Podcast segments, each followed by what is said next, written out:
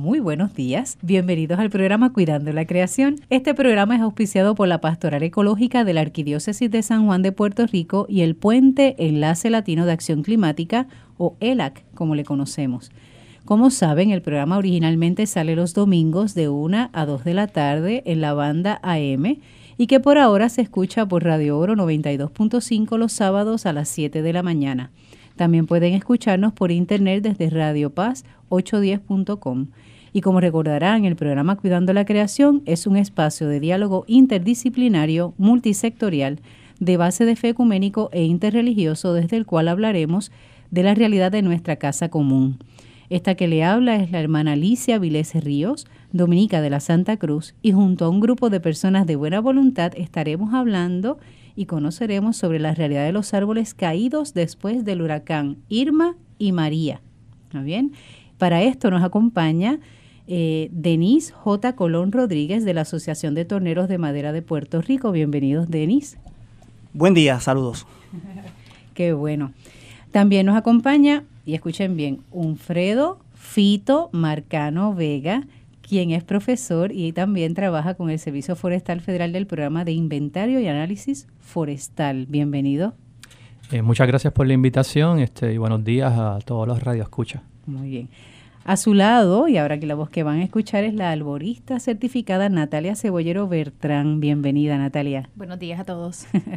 También nos acompaña una voz que ha estado anteriormente ya en el programa, Elisa Sánchez, pero esta vez no viene de Playas para el Pueblo, sino de la organización, voy a ser valiente en pronunciarla, Huaycarayaque. Huaycaraya, ¿qué? Ah, casi. lo voy a practicar y luego lo diremos. Bienvenida, Buenos Elisa. días y gracias por invitarnos acá. Y de la Corporación de Puerto Rico, Hardwood, nos acompaña en este caso tengo a Wishi Castro Pérez, pero también está Lidia Cortés y Elvin Irizarry Cortés, ¿cierto? Así que Wishi, por favor. Buenos días a todos en nombre de mi, de mi comparsa. Muy bien, Lidia, para que por lo menos escuchen tu voz y sepan. Buenos días a todos. Y pues está, ¿quién dije? ¿Quién me queda? ¿Quién me queda? Elvin. Muy buenos días. Elvin está un poquito así asustadito, se escondía, decía que no iba a hablar, pero por lo menos el saludo le toca. Y también de esta misma corporación está Andrés Rúa González. Bienvenido. Sí, muy buenos días y felicidades. Gracias. Bueno, sí, felicidades porque estamos justamente en tiempo de Navidad. ya estamos, año Nuevo, o sea que... Y estamos con todos los fritos, así que y cercano, ya cuando salga este programa, que es, como es el sábado 30, ya estamos próximos a estrenar un nuevo año. Un nuevo año. ¿Está bien? Bueno, mi gente, el tema de hoy es hablar sobre esa realidad después de los huracanes Irma y María, porque hablamos de María como si fuera la única, pero desde Irma hubo la realidad de que en Puerto Rico, debido a los vientos, a los fuertes vientos, cayó mucha, muchos árboles. ¿Está bien? Y queremos saber, queremos conocer de parte de ustedes, imagínate, gente bastante eh, eh, conocida en ese tema, que domina el tema del de madera, poder hablar sobre cuál es la realidad de Puerto Rico con respecto a los árboles caídos, si hay muchos árboles caídos y la gente que me escuchara dirá, Lisi, por amor a Dios, claro que cayeron muchos árboles, ¿está bien? Pero ¿cuál es la realidad de esos árboles que han caído? ¿Qué ha pasado? ¿Qué se está haciendo? ¿O qué se va a hacer? ¿O qué se podría hacer? ¿Está bien? Eso va a ser básicamente como la pregunta de inicio y de ahí desarrollamos la conversación. bien? Así que, ¿quién se anima a decir desde su punto de vista cuál es la, la realidad? Me dicen por aquí, Elisa me hace señales y me dice que el profe debe de hablar. En este caso sería un Fredo, Fito, como le conocen. Eh, buenos días nuevamente. Eh, en principio, para poner un poco en contexto Puerto Rico, eh, el programa de inventario y análisis forestal, este, calculamos que en Puerto Rico hay alrededor de 1.4 billones de árboles. Eso resulta, ¿verdad?, en una cantidad este, que cuando uno la escucha es bastante alta, ¿no? Eso eh, se traduce a un 54% de Puerto Rico forestado. Eh, cuando ocurre el huracán no María en Puerto Rico y, uno sabe que cuando uno salió verdad este a la calle o a su finca verdad y miró el paisaje pues fue devastador. Parecía que había pasado un fuego por Puerto Rico y nos dio la sensación yo creo a todos no de quizás de desamparo eh, que había mucha mortalidad eh, ver muchos árboles, mucha materia orgánica, particularmente madera en el suelo. Sin embargo, este, hasta ahora los datos preliminares de nosotros, nosotros visitamos los mismos lugares y vemos los mismos árboles cada cinco años, pues la mortalidad es relativamente baja, ¿no? Alrededor de un 5% en la mayoría de las áreas. En las áreas donde hubo derrumbe masivo, eh, porque el suelo ya estaba saturado, ¿verdad? A partir de la lluvia, pues sí, puede llegar a un 10, un 15%. Eso resulta, ¿verdad?, relativamente eh, bajo cuando uno dice, bueno, un 5%, pero cuando uno lo traduce a la cantidad de árboles que hay en Puerto Rico, de 1.4 billones, pues 5%, pues es una cantidad de millones de árboles que sí están... Es significativo. y es significativo. Entonces, y sobre todo, la mayoría, ¿verdad?, de lo, del efecto del huracán fue estructural en los árboles. Muchas ramas caídas. El 85%, 80% de los árboles tuvo algún daño estructural. Con esto me refiero, pérdida de ramas, algunos perdieron lo que se conoce como el tope o la dominancia apical del árbol. Y, cuando, y ese ápice, pues nada, es un, es un, tipo de tejido que siempre se está reproduciendo, es como un tejido embriónico. Y cuando el, lo pierde el árbol, pues se activan llamas de crecimiento que son laterales y el árbol crece pues lateralmente y pues eso resulta, ¿verdad? Eh, también en, un, eh, una dificultad, ¿verdad? Para que los árboles en Puerto Rico pues tengan una simetría muy particular y que estén, ¿verdad? En función de, la, de, lo que es la industria maderera, pero aún así, ¿verdad? Conocemos que en la artesanía se utilizan pedazos que pueden ser desde cuatro pies hasta ocho pies de largo. Eh, lo ideal sería uno de 12, ¿no? Y que tenga pues por lo menos 12 este, pulgadas de, de diámetro. Pero principalmente, ¿verdad? Este, el enfoque es eso, dar como una perspectiva, ¿verdad?, de qué es lo que ha pasado con los bosques. Puerto Rico no se deforestó, hemos visto que las lluvias que vinieron después del huracán han ayudado a que los árboles se regeneraran mucho. Sobre todo ese verdor regresó a Puerto Rico relativamente eh, rápido. Rápido, sí. Eso es con respecto a los árboles. También, ¿verdad?, está el tema de otras especies a los cuales los árboles le dan sostén, como son las bromelias, ¿verdad?, las conocidas como epífitas, que son especies que no son parásitas de los árboles, pero los utilizan como sostén. Estas epífitas, ¿verdad? Este, y como decías, algunas como las bromelias, todas esas, la mayoría se perdieron, ¿verdad? El huracán se las llevó, no se han regenerado todavía, va a tomar mucho más tiempo. Y conocemos que las bromelias pues son habitáculo para la reproducción de los coquíes. Entonces, pues eso también es otra cosa que hay que considerar, ¿no? Con respecto a la madera que queremos sacar, ¿verdad? Y tener, ¿verdad? Este, cuidado este, con eso. Bueno, y este ahora pues paso el micrófono porque si no este va, a haber un corte aquí. Desde la experiencia tal vez de una arbolista certificada, y sería bueno Natalia que antes de dar tu opinión sobre la realidad de los árboles en Puerto Rico, le expliques a los escuchas, eh, ¿qué es eso de que eres arbolista certificada? Bueno, cuando hablo del título de certificada es porque arboristas son todos los que trabajamos con árboles, pero ya cuando hablamos de las certificaciones, ya una preparación, una experiencia detrás de esa certificación, de, lo que es el manejo correcto de nuestros árboles. Y soy enfática porque aquí hay mucha falta de educación de lo que es el manejo de nuestros árboles. Pensamos que nuestros árboles son bonsai y muchas otras cositas, ¿verdad? Eh, mera decoración. Mera decoración. Eh, desde mi perspectiva como arborista puedo decir que, el, que mi trabajo está en el área urbana. Eh, en el área urbana yo noto que sí hubo mucha deforestación eh, porque la pérdida de nuestros árboles fue de raíz. Correcto. Dada la mala planificación, especies incorrectas para los espacios de siembra, espacios confinados, daños mecánicos por remodelaciones de acera servidumbres, eh, tendidos eléctricos, así que pues ahí, ahí entramos en la deforestación. Eh, en adición a eso, eh, la falta de educación en el país en cuanto a la prevención previo al huracán, la poda preventiva, eh, pues no la hacemos y no la conocemos. No conocemos lo que es el entresaque de copa, la estructura, que identificar como puntos débiles en nuestros árboles, que no tenemos una varita mágica porque no lo vamos a poder, no lo vamos a poder hacer, pero podemos prevenir algunas ramas que se puedan partir previo al huracán para que entonces no tengamos la deforestación que tenemos hoy día en nuestras áreas urbanas.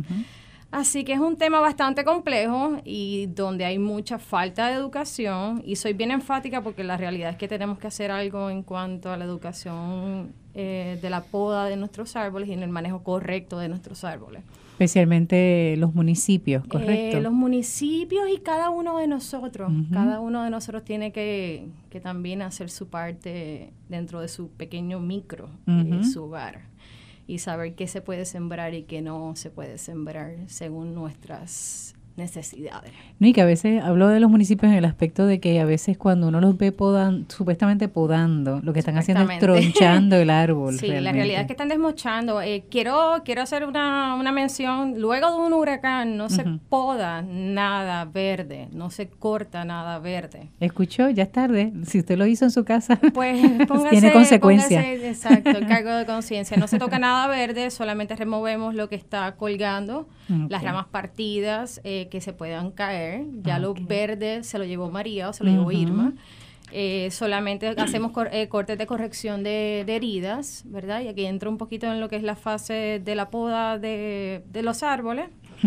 Em, ¿Qué más les puedo mencionar? Así que si usted ve alguna ve alguna persona cortando verde, ¿verdad? Y el árbol se va a quedar de pie, su intención es que se quede de pie, pues detenga la obra. Por favor, hay que decirle. Lo hice, lo hice y me llamaron ambientalista por eso, porque todo lo asocian con ambientalismo en vez de ser un profesional en tu área. Claro.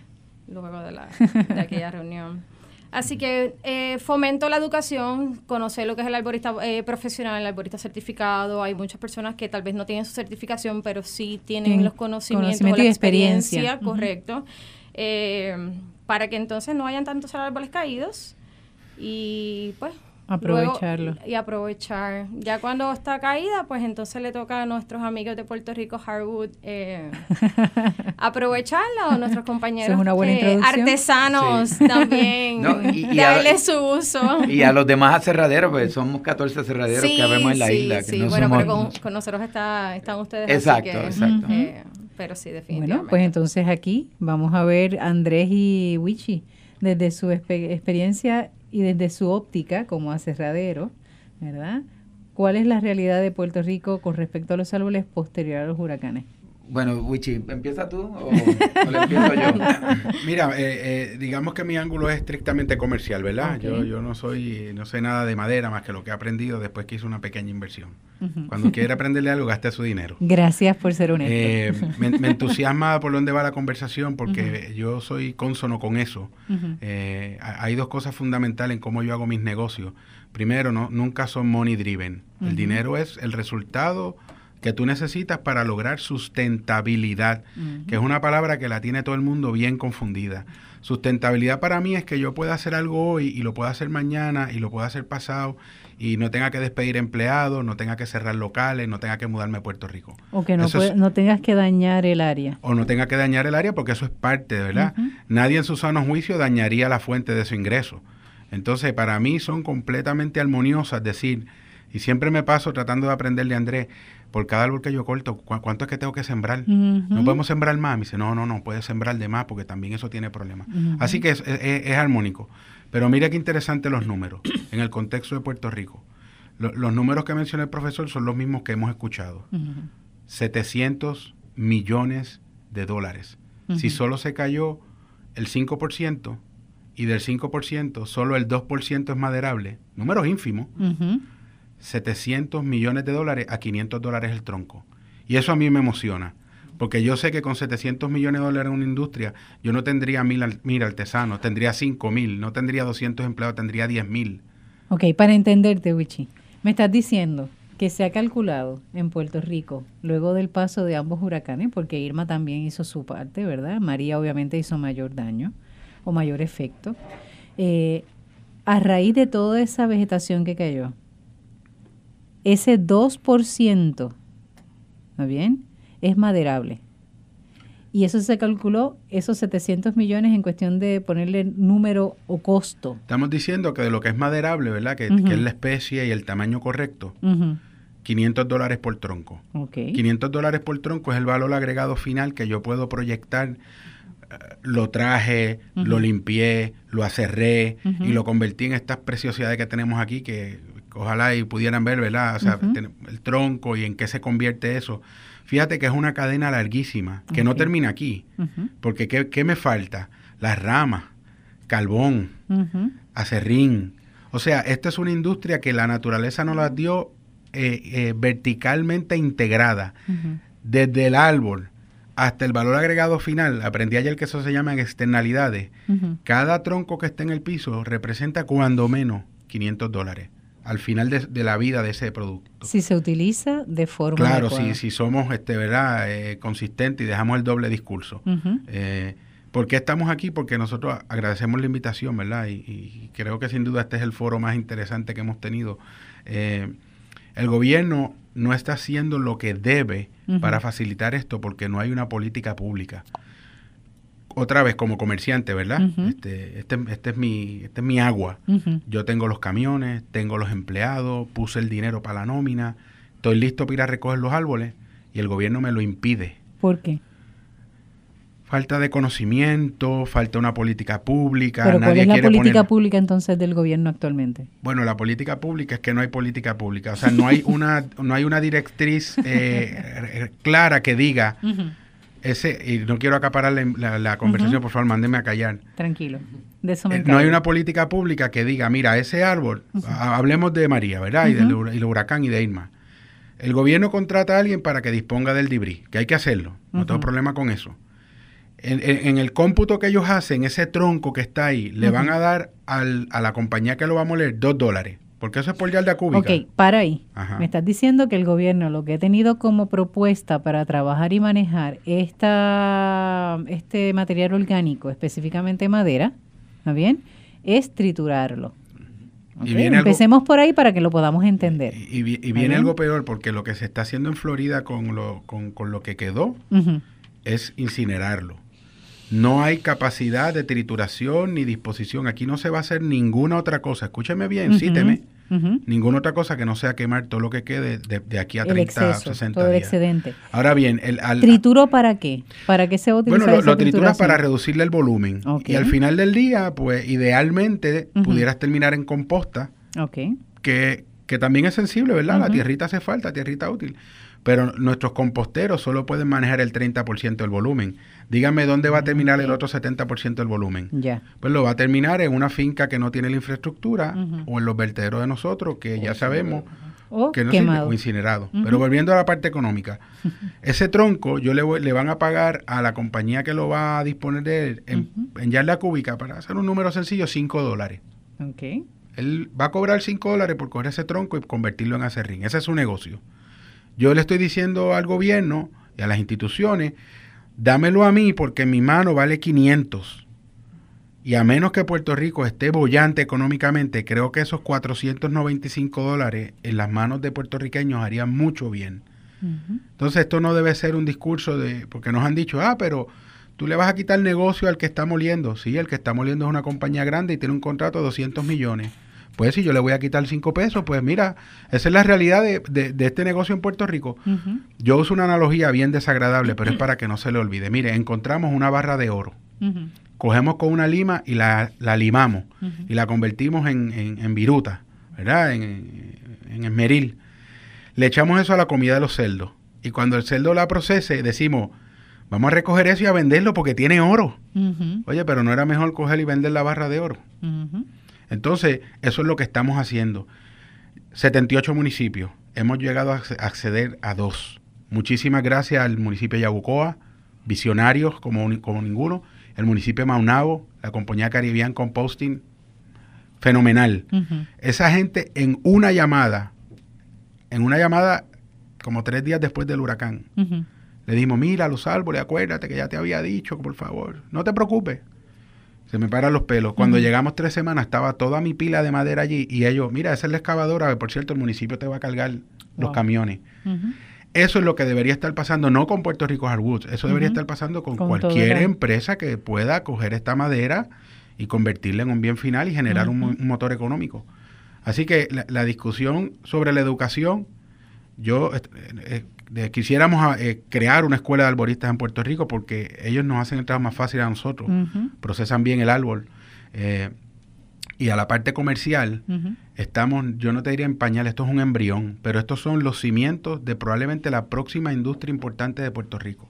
Una industria de 700 millones empezando, me parece formidable. Me parece formidable. Excelente. Eh, ¿Quisieras añadir algo ahí, este Andrés? ¿O crees que Wichi...? No, ha abundado bastante bien en términos de la discusión que tenemos que traer ahora. Realmente es cómo vamos a aprovechar el recurso.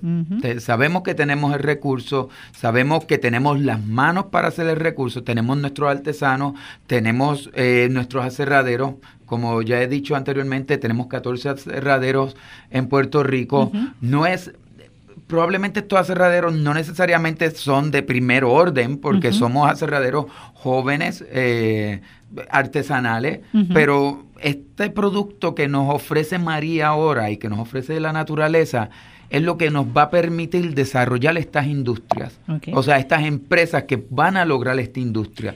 Ustedes, por ejemplo, ¿qué hacen específicamente con esa madera que se puede recuperar? Mira, nosotros una vez es recogida, porque para completar, quiero que alguna gente tenga claro una cosa. Eh, y lo ven como que están estamos recogiendo madera de gratis y eso está bien lejos de la realidad. Realmente el árbol está en el suelo, está en el piso, pero no es gratis el recogido. Hay que tener camiones, hay que tener sierras. Sí, porque pesa. Eh, pesan, seguridad, ¿sabes? va desde la parte de, desde la seguridad hasta recogiendo hasta la seguridad en el aserrado. Máquinas de aserrado que son caras también, así que navaja, esos árboles tienen clavo, así que lo menos que es es gratis. Una vez recogemos ese palo, eh, lo llevamos al aserradero o, lo, o limpiamos los troncos entonces lo vamos ofreciendo en las distintas formas. O también en mi caso, yo soy artesano certificado, pues entonces también yo hago mis productos, mesa y otro tipo de cosas um, que estén disponibles para ofrecérselas a nuestros clientes. No sé si las personas que nos están escuchando, los hermanos y hermanas que nos escuchan, estarán sorprendidos por escuchar que aquí en Puerto Rico hay aserraderos.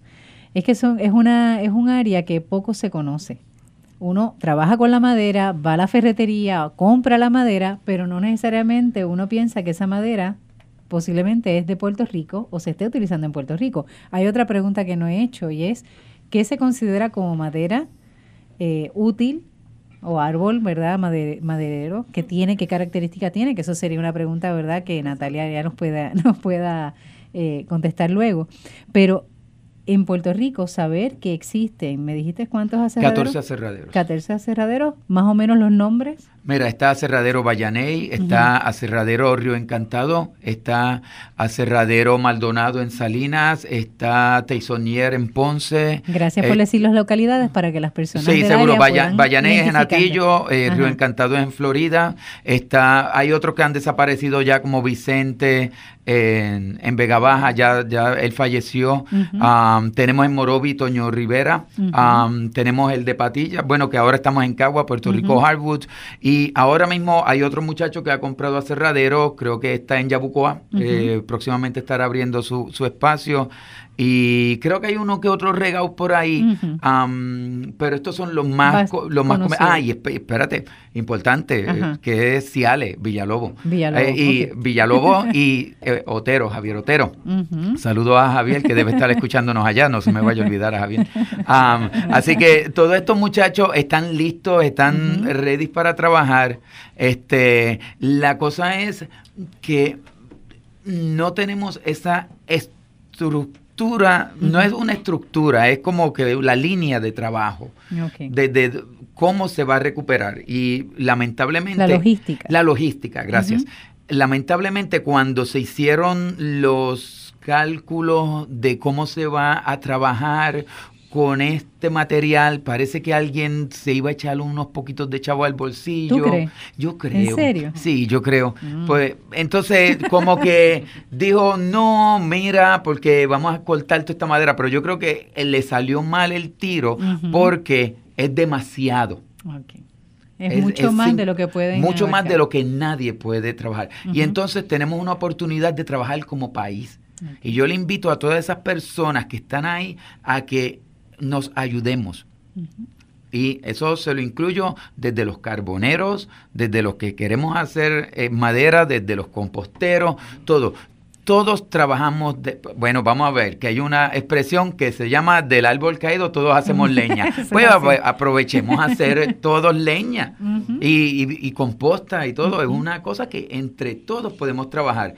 Pero si sabemos, si ponemos una instrucción de aprovechamiento, primera función, evitemos que el árbol se caiga. Eso le toca a los arboristas. Y eso, ese, esa salud. Esa es su especialidad. Esa es su especialidad, esa salud. Ese eh, otro. También tenemos los manejadores de bosque. Pues no perdamos de perspectiva que una cosa es tú tener a un arborista que trabaja con la salud del árbol, pero también tú tienes un manejador de plantaciones, que también el Forest Service ha ayudado mucho. Tenemos grandes manejadores de bosque en Puerto Rico que hemos aprendido de él, como el doctor Frank Wasworth. Eh, tenemos también a personas como Ariel Lugo, a Pablo Cruz, a Edgardo González, a todas estas personas que han traído eh, salud a nuestros bosques. Así que su agradecimiento y nuestro agradecimiento hacia ellos poder manejar ese recurso. Así que si yo sigo aquí, termino. Así que adelante. Sí, sí, este quería, este, a partir de lo que Natalia estableció, ¿verdad? Esa diferencia entre lo que es este, las áreas rurales, ¿verdad? Y las áreas que podemos llamar de bosque a las áreas urbanas. Y eso tiene mucho que ver también con el manejo, me parece a mí también, este, con respecto a la recuperación de esta madera porque podemos hablar de millones de árboles, ¿verdad?, que se han caído en las áreas de bosque en particular. Y algunas de ellas el acceso es muy difícil para poder recuperar esa madera.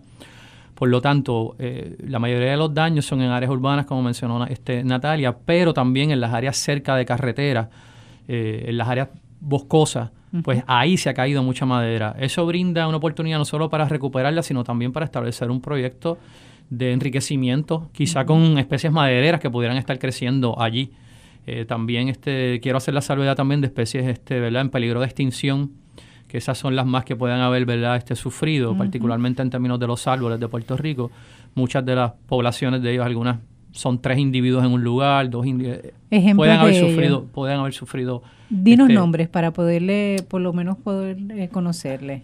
Ajá. Sí, a este Está por ejemplo, el, el, paro de Nigua, el, Cornutio oblobata, eh, sufrieron, Muy bien. Ahí escucharon ya los nombres científicos y el nombre eso es lo que común. No quiero decir los nombres científicos. Ah, no, tranquilo. No, no, es el nombre obligado. Que a veces, que a veces estamos los nombres científicos y se nos olvidan este, los, los, nombres comunes. Los nombres este, comunes. Aquí hay este me pasan, ¿entiendes? Varias. Bueno, aceitillo es uno que está bastante raro en Puerto Rico, un árbol que se utilizó muy, muy bonito para esto. Pues, podemos mencionar este ese. También están las magnolias en Puerto Rico, ¿verdad? Que también son bastante este, raras. Este, algunas tienen que crecer en altura, pero pero pues esas son algunas de las que se pueden eh, mencionar y son y son madereras, se utilizaron en Puerto Rico tradicionalmente este para madera. ¿Y esas están? Esas? Sí, esa, esa, esos tipos de, de, árboles pues sí han sufrido porque pues sus poblaciones son relativamente este, bajas, no tienen muchos individuos. Ya algunas de ellas eran raras, ¿verdad? Este, naturalmente son raras, pero este, entre esas y otras también que se utilizan mucho para madera podrían este, sembrarse también y eso pues hay oportunidades en fincas privadas también, este, y transformarlas también, este, porque antes el café que se sembraba bajo sombra, pues incluía también árboles madereros, particularmente el capaprieto, que es un árbol que ya por su propia naturaleza tiende a crecer bastante recto. Y todavía se utiliza bastante. Y muchos de esos árboles de capaprieto que están en Puerto Rico fueron sembrados por agricultores que los sembraron en sus fincas para darle sombra al café. Sombra al café también daba el guaraguao y en el caso de guaraguao y moca, que también es otro árbol que se utiliza, también fijan nitrógeno. Por lo tanto, cuando caen las hojas de esos árboles, pues ya fertilizan el terreno naturalmente. Por lo tanto, pues eso es conocimiento que ya viene de mucho tiempo en Puerto Rico. Como mencionó Andrés, pues ha, ha habido muchos estudios que ha realizado el Servicio Forestal eh, y, es casi como contradictorio, ¿no? que tenemos una trayectoria de mucho conocimiento en Puerto Rico. En Puerto Rico en los años 80 se daban talleres para todo el Caribe sobre manejo forestal para tenemos, madera. Tenemos el Instituto, de Instituto Internacional de Dasonomía Tropical en Puerto Rico y estamos cogiendo la basura y la estamos tirando al zafacón. ¿Cómo es eso? Es, imposible eso. Yo, quisiera añadir al, al, comentario que decía él. Eh, desde mi perspectiva, como que tratamos la madera como algo casi sagrado y, no toques árboles. No, no, y es que el, bosque necesita mantenimiento. Claro. Los individuos a veces están uno muy cerca del otro, eso no es saludable para el bosque. Hablemos de un, sitio que es mi, mi, destino favorito, es la isla de La Mona. En La Mona hay demasiados pinos Y el pino está impidiendo que entre la luz solar y está matando la iguana que es de allí. Entonces, de antes, tener mucha madera también es malo a veces. ¿Qué vamos a hacer con ella? Por eso la naturaleza tiene su balance claro, y los huracanes ayudan en ese proceso. como yo lo veo, aquí están todos los ingredientes ya, eh, eh, la, academia, el conocimiento, está todo ahí. Lo que hay es que dejar el, el quizás el idealismo un poco, ponerlo un poquito al lado y decir, mira, tenemos unas prioridades y esas prioridades para Puerto Rico son económicas y son serias. ¿Cómo podemos armonizar esto? Pues mira, Vamos a empezar por lo que está caído. Nadie me puede regañar por cortar un árbol porque eso los cosechó María. no, me, no me digas nada porque yo lo estoy recogiendo del piso. Después hablamos de cuál es cortar, pero ahora, ahora, en los próximos tres o cuatro meses, es fundamental que esa madera se salve. Porque esa madera, esa madera, otra vez, son los cimientos de una industria. Y eh, ojo, una industria no es una compañía. Necesitamos muchas compañías, 100, 200 compañías, que participemos de esto, que lo hagamos reglamentado y que nos aseguremos usar esto como un motor de progreso. Muy bien. Ahí escucharon a alguien que trabaja con números y centavos, ¿está bien? Y que ve esta realidad y este esta oportunidad, ¿verdad? Pero tenemos que recordar, ¿verdad? Que no puede ser únicamente el incentivo económico lo que nos mueva a trabajar de forma armónica.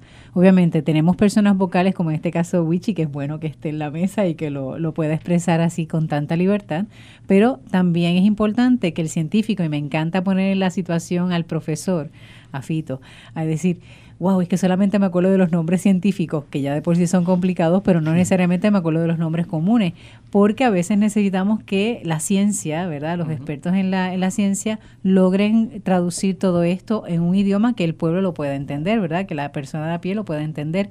Ya cuando dicen capa prieto, dicen, ah, sí, ya sé cuál es, ¿verdad? O cuando hablo de ese modo se entiende. Y es interesante cuando logramos en una misma mesa poner a hablar eh, mentalidades tan distintas posiblemente, pero que estamos en una misma visión, la madera. Y para aquellos que nos están escuchando, aprovecho, ¿verdad? Están escuchando el programa Cuidando la Creación por Radio Oro 92.5 FM, pero que en algún momento esperamos regresar a transmitirse por Radio Paz a M810 los domingos de 1 a 2 de la tarde, como era antes del huracán María. bien? También nos pueden contactar por la página de Facebook Cuidando la Creación y saludamos a la gente de Naranjito, de Bayamón, de Río Piedras, de Carolina, de Fajardo, de Ponce que nos escuchan y todos aquellos eh, personas que nos han dicho durante estos días de Navidad que extrañaban el programa y que ha vuelto otra vez y se alegran muchísimo por ello. Estamos hablando específicamente de la realidad de los árboles después eh, de los pasos de los huracanes Irma y María y qué está ocurriendo. Y hemos estado escuchando en la primera parte del programa eh, la realidad desde la posición, ¿verdad?, o de la vista eh, científica eh, con el profesor Unfredo Marcano Vega, quien nos, eh, nos estaba hablando que realmente en Puerto Rico la mortalidad, por decirlo así, ha sido un 5% de los árboles eh, y que de un 10 a un 15 tal vez en lugares de área de derrumbes, ¿correcto, profesor? ¿Estoy bien? Sí, y estamos hablando de las áreas de, bosque, no las áreas urbanas, que, es diferente la realidad. Ya en el área urbana, Natalia, que también nos acompaña en este día, quien es arbolista certificada, nos ha hecho verdad claro que en el área urbana la realidad de los árboles ha sido mucho más severa pues porque hemos eh, puesto, hemos sembrado árboles que no necesariamente son los más adecuados para la zona urbana. Un ejemplo, estoy, cuando hablaste ahorita, Natalia, rápido me vino a la, memoria. Eh, ver en el área de Cataño, donde resido es en Cataño, y a la entrada del pueblo de Cataño, por decirlo de algún modo, luego pasar el, por debajo del puente de la 165 a mano izquierda, han sembrado una ceiba. Es un espacio como de cuatro pies por seis, más o menos, así, mal tasado. y yo lo veo y yo digo, Dios, es, eh. es, hermosa la ceiba, pero no es su lugar, claro, no es su lugar. Así que cuando te escuchaba ahorita, Natalia, yo decía, wow tiene tanta razón, se han Desde eh, comencé a trabajar con mi padre, ¿verdad? Que fue quien me enseñó esta esta profesión y este amor por, por, el manejo correcto de los árboles, siempre dije que aquí se, pensé, sembraba pensando en 5, 10, 15, 20 años. Entonces siempre recuerdo la, la, campaña de para la naturaleza del árbol campeón y yo digo, y el árbol campeón ya no se va a conseguir porque si seguimos sembrando especies incorrectas en espacios incorrectos, pues jamás veremos estos futuros campeones en nuestra isla de, las distintas especies. Así que sí, ¿sabes qué se vio mucho en el piso? Los caobas, se vieron algunos en el piso por pues, los espacios encintados, espacios confinados. Eh, algunos úcares sufrieron mucho más en el follaje, pero el úcar es un árbol bien bastante fuerte. Eh, se vieron marillas por cortes de raíces. Eh, es tan variado, es tan variado porque se cayeron los árboles porque tal vez nosotros como seres humanos tenemos mucha culpa detrás de lo que es, eh, lo que fue María.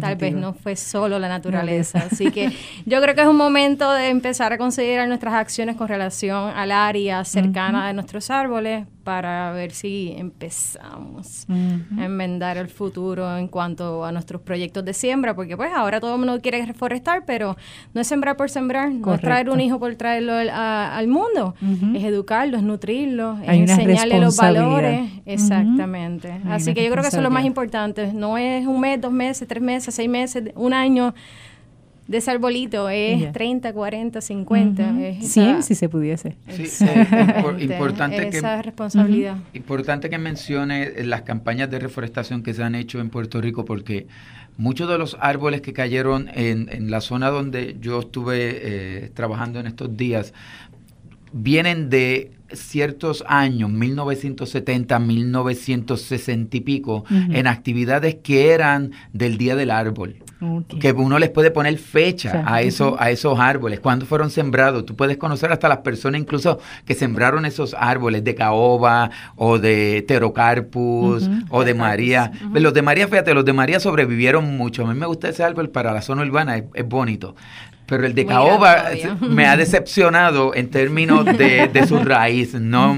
Y el terrocalpus también me ha decepcionado un poco en la zona urbana, pese a que son árboles hermosos. Y Reina de las Flores se ha portado bien pero como él lo dice se ha portado bien. Se portaron bien. No porque son árboles que, como que soltaron sus hojas el yagrumo que es un árbol débil. Y, de hecho vamos a hablar después del meadito porque si, uno se portó bien fue el meadito. el meadito simplemente soltó sus hojas y dijo aquí estoy tú no me tumbas así que muchos árboles hicieron eso pero otros eh, simplemente no su follaje como dice Natalia había que prepararlo no nos preparamos para ello. Pero estos árboles de estas campañas de reforestación que ha habido no han sido muy efectivas y creo que tenemos que reconceptualizar la forma de, de hacer esta, este campaña. estas campañas. Por ejemplo, no quiero mencionar ningún grupo y ninguna institución, pero muchas de ellas iban repartiendo árboles a diestra y siniestra sin darle la consultoría o simplemente diciendo aquí está este arbolito, no lo siembre aquí, aquí. Y también, por supuesto, hay municipios que sembraron sus parques y sembraron todo debajo de las líneas eléctricas y creo que es hora de... Ya vimos que hay una, hay una forma en que el árbol se siembra donde se pueda podar y todo, donde no me va a afectar esas líneas eléctricas. Pero tampoco es que nos vamos a ir ahora a cortar todos los palos. Así es. Ahora, tenemos que, y si vamos a cortar ese palo, ¿qué lo va a reemplazar? Especies más arbóreas, tú sabes, más, más como arbustos y cosas así, porque necesitamos eso que está ahí. Y, y pero también ¿Por qué lo de la madera también es importante? Pues necesitamos atrapar todo ese CO2, no lo podemos soltar, porque si no estamos añadiendo ese cambio climático, que de hecho esa es la base de este programa, Definitivo. que ese CO2 lo que está contribuyendo, así que a la vez que estamos triturando la madera, lo que estamos es liberando CO2.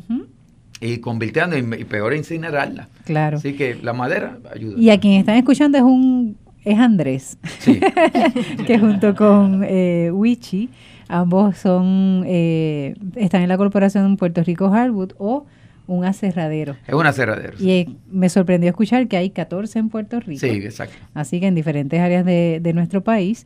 Y es interesante porque ellos también dan un uso, ¿verdad?, apropiado a la madera o a los árboles que han caído. Eh, pero también tenemos otra área, y aquí tenemos a Denis, ¿está bien?, que nos puede hablar sobre la experiencia ya desde ser un artesano. vienes de la Asociación de Torneros de Madera de Puerto Rico. Y tengo que decir a los que nos están escuchando que Denis llegó aquí. Yo dije, él llegó como si fuera a estar en televisión. Él vino con su equipo, vino con un tronquito ahí bastante rústico, vino también ya con trabajos hechos, como por ejemplo el famoso pilón. Lo tengo que mencionar, Denis, porque si no, tú sabes, describirlos un poquito. Un pilón hermoso. También vino de Majo. De Majo. Eh, en algún momento sacaré la foto y las pondré en Facebook para que lo vean. Adicional tenemos también una vasija de capa prieto. correcto. Muy bien. Y tenemos otro tipo de vasija que a Wichi, antes de empezar el programa, le sorprendió porque es una vasija, lejos de ser redonda, ¿está bien? Tiene tres picos. Y cuando Wishi escuchó que Denis era tornero, la primera pregunta que tiró fue, ¿y esto se hace en un torno? Porque cómo se sacan los picos, ¿verdad? De un torno cuando eso gira. Pero Denis, vamos, desde tu experiencia como artesano, ¿está bien? ¿Cómo has visto esta realidad de los árboles caídos en Puerto Rico luego del paso del huracán tanto Irma y sobre todo el de María? Claro, gracias por la oportunidad. Eh, antes me gustaría hablarle un poquito de lo que es la Asociación de Torneros de Madre de Puerto Rico. Eh, somos un grupo que llevamos menos de tres años eh, formados. Este, esta iniciativa lo comenzó Carmen de la Paz, Estamos en Radio Paz, así que buena analogía. lamentablemente no hubo mucha conectividad entre los artesanos. Luego entramos un grupo que sí hemos estado mucho más activos nos reunimos el tercer sábado de cada mes y nuestro capítulo es el primer capítulo de habla hispana bajo la AAW, American Association with Turner, que tiene sobre 15 mil miembros alrededor del mundo, desde Australia, Japón, Sudáfrica, Francia, Italia, Inglaterra, Argentina, Estados Unidos y Puerto Rico tiene una digna representación ahí. Qué bien. hemos estado ya en los últimos dos eh, simposios que celebra la AAW y ha sido una experiencia maravillosa y esperamos que en un momento dado pues podamos tener también esa actividad en Puerto Rico donde se reúnen cientos de torneros de madera y como este arte ha trascendido lo que es solamente el torno. Como Wichi vio, es un bowl, un cuenco en español, de tres picos y todo el mundo que lo ve pues está acostumbrado a ver el pilón licecito, bien bonito, y al ver una pieza como esa pues eh, es, chocante. Así que en mi caso personal y, con otros miembros, hemos yo he recogido madera, gracias a Dios que mi esposa es buena.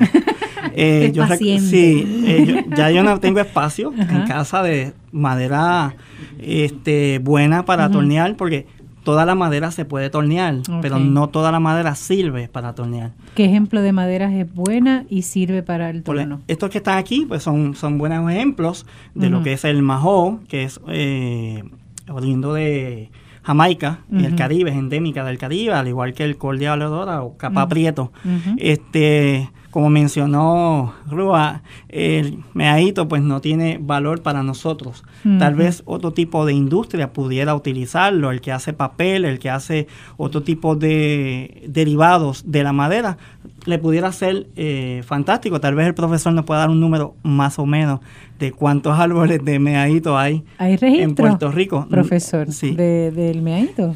Sí, este, si mal no recuerdo, ¿verdad? Porque a uno se le escapan los números, pero está sobre como 10 millones de árboles de, de meadito en Puerto Rico. Es el más común realmente. Hay que hablar, ¿verdad? También de que, ¿verdad? La función que cumple el meadito también, ¿verdad? Porque, este, pues, no todo, ¿verdad? Este, hay que verlo quizá tan antropocéntrico, ¿no? Como que para el uso humano. Y este árbol, dado ¿verdad? la historia de, de, Puerto Rico, Puerto Rico a finales de los años 40 solamente tuvo 5% de bosque, alrededor de 5 o 10% de bosque. 90% ¿verdad? Pues era agricultura y, particularmente pues monocultivo, lo que era este industria de café, tabaco, caña de azúcar.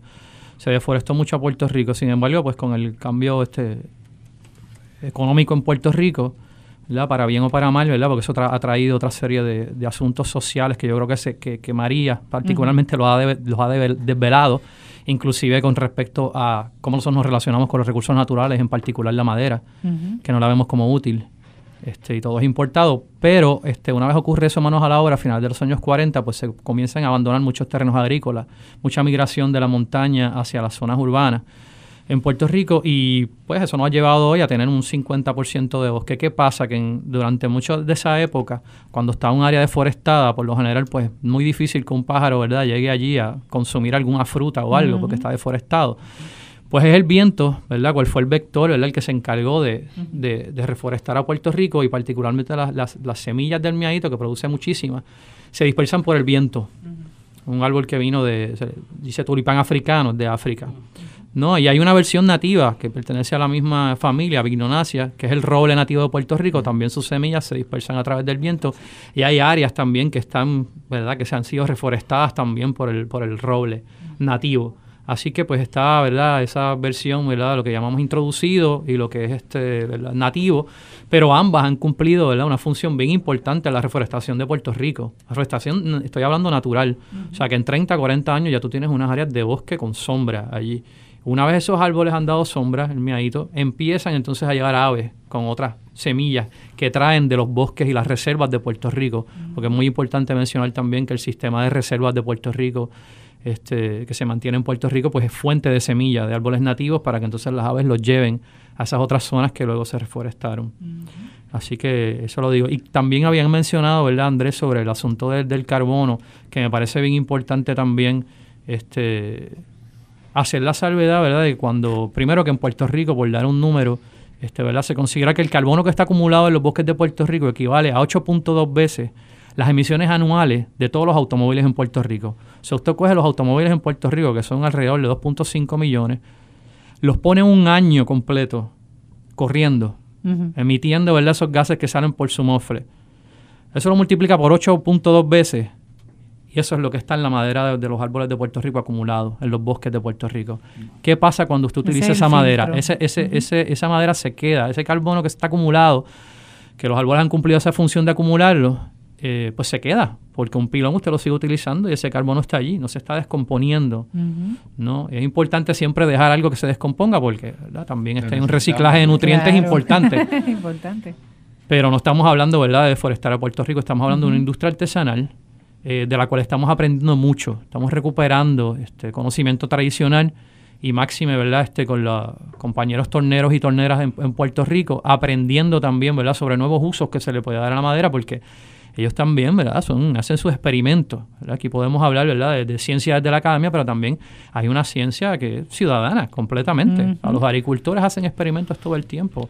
Eh, eh, los arboristas también, porque estaba hablando con Natera y me decía, bueno, los árboles saben más que uno. Uno intenta, ¿no? Siempre es un experimento tratar de podarlo por aquí y por allá, pero uno realmente no sabe exactamente cómo el árbol va a reaccionar. Así que siempre estamos aprendiendo. Correcto, y el aprendizaje es vital para las futuras generaciones. De hecho, en nuestra asociación, uno de nuestros pilares es la educación y hemos ya tenido la oportunidad de ir a escuelas, dar charlas en festivales y dar las demostraciones en vivo de lo que es tornear, cómo aprender a manejar la madera, eh, entender el por qué eh, podemos tornear de una manera o de otra y obtener el mayor o mejor resultado al utilizar la madera.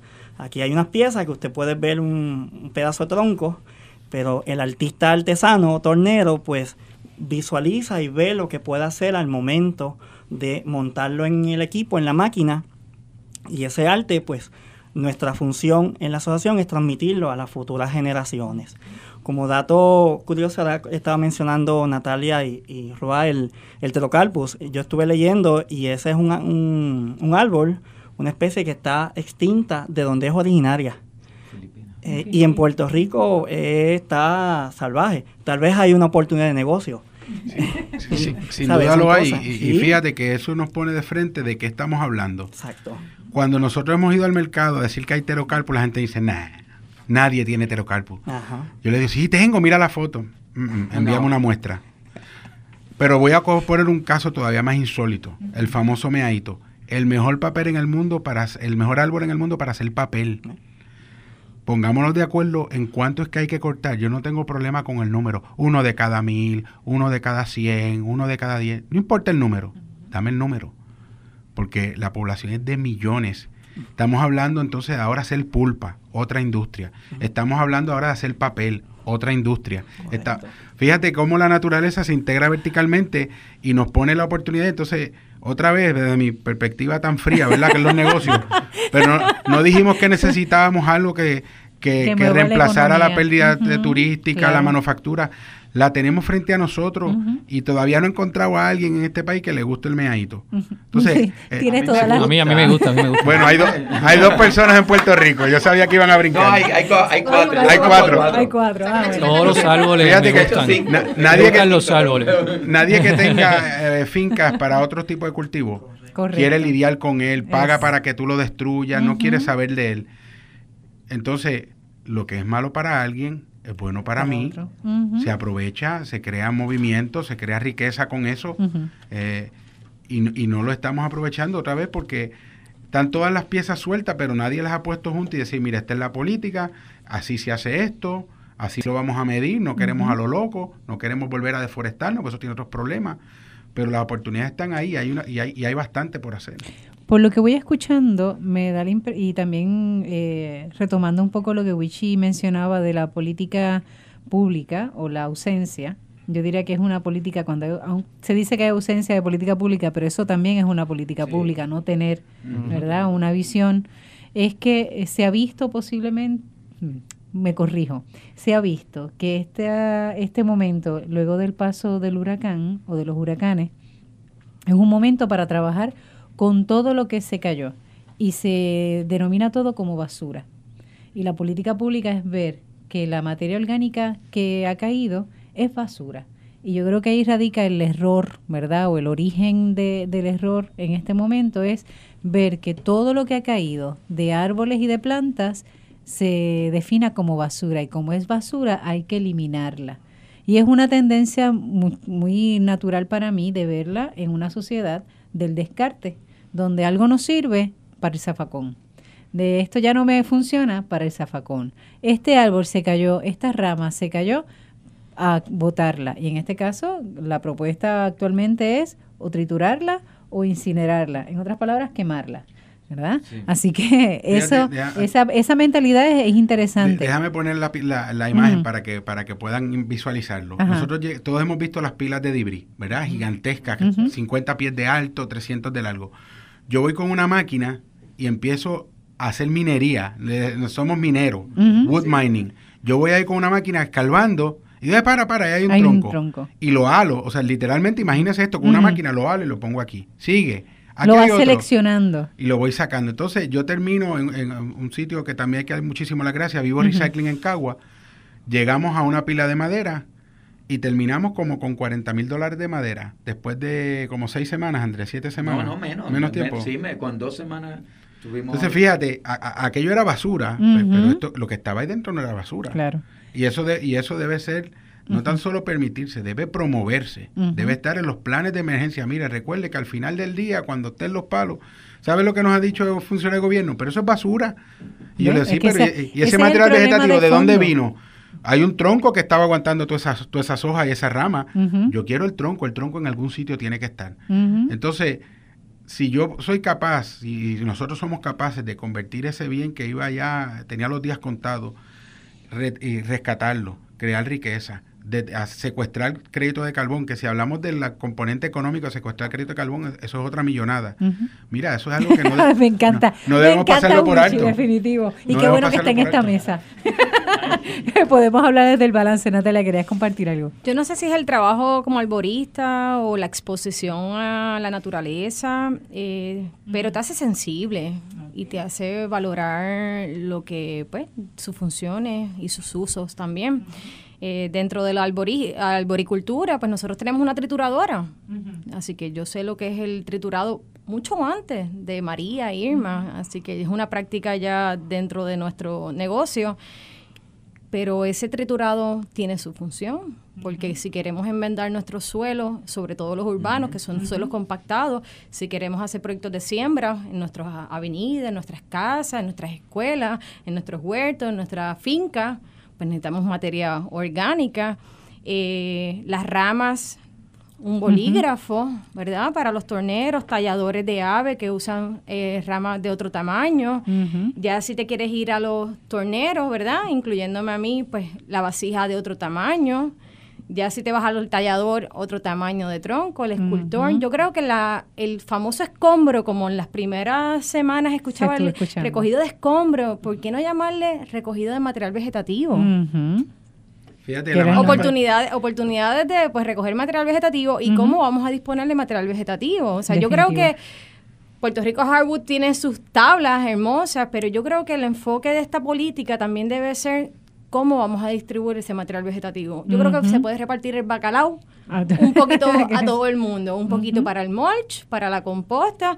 ¿Y qué vamos a hacer con la composta? Bueno, vamos para las escuelas, vamos para los proyectos de reforestación, vamos para los hogares, vamos para las avenidas, para los viveros, para las fincas, vamos con las ramas para un un área para los artesanos. Yo sé que todo esto es un sentido de responsabilidad también, porque yo sé lo que es la seguridad detrás de una industria. Eh, tú no quieres que nadie te llegue de sorpresa a un lugar, a un centro de acopio donde hay una maquinaria envuelta, donde hay un equipo pesado. Yo reconozco que también uno tiene que trabajar, ¿verdad? Yo te ayudo, pero tú también respeta mi espacio de trabajo, mi zona de trabajo. Hay, uno, hay unos riesgos y unos seguros envueltos. Eh, así que, eh, y también las tablas. Por los troncos más grandes, vamos a hacer la tabla para mi cocina. Mi cocina está hecha el primer caoba que yo corté. Qué bien. De primer caoba, yo le hice la camita a mi bebé, le he hecho... Eh, así que, y he trabajado todas las maderas también, creo en reusar la madera, llevo cuatro años en el mundo del torno. Y yo creo que toda la madera es aprovechable, como dice Denny.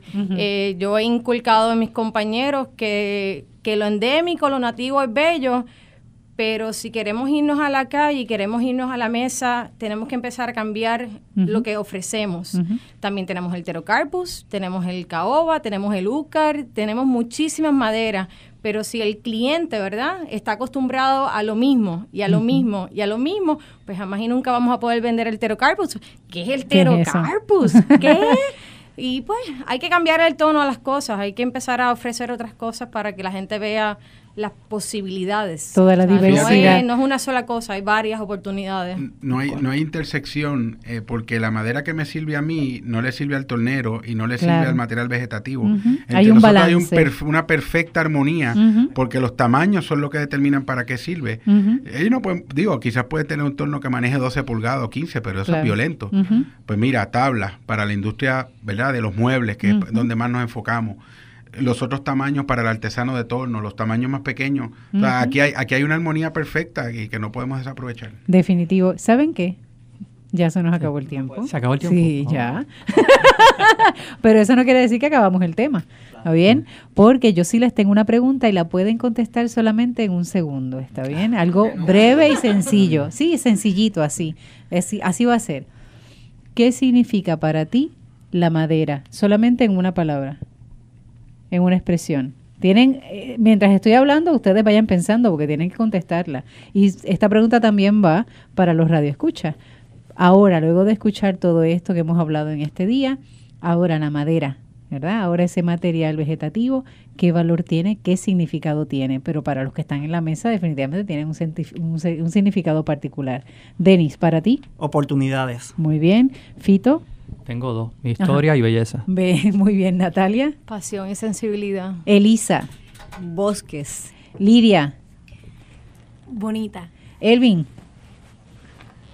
Buena. Muy bien, Wishi. Futuro.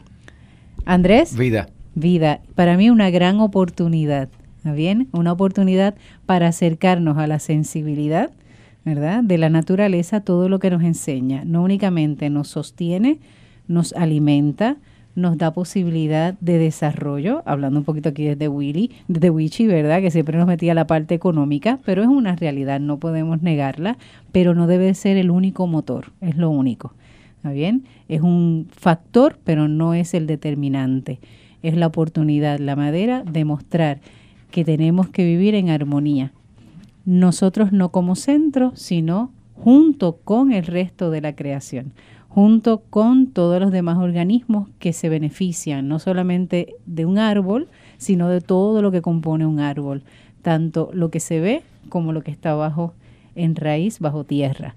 bien? Desde la lombriz que ayuda para que ese árbol se pueda nutrir hasta el, ave más pequeña o el insecto más pequeño que también, ¿verdad? Eh, hace uso de él.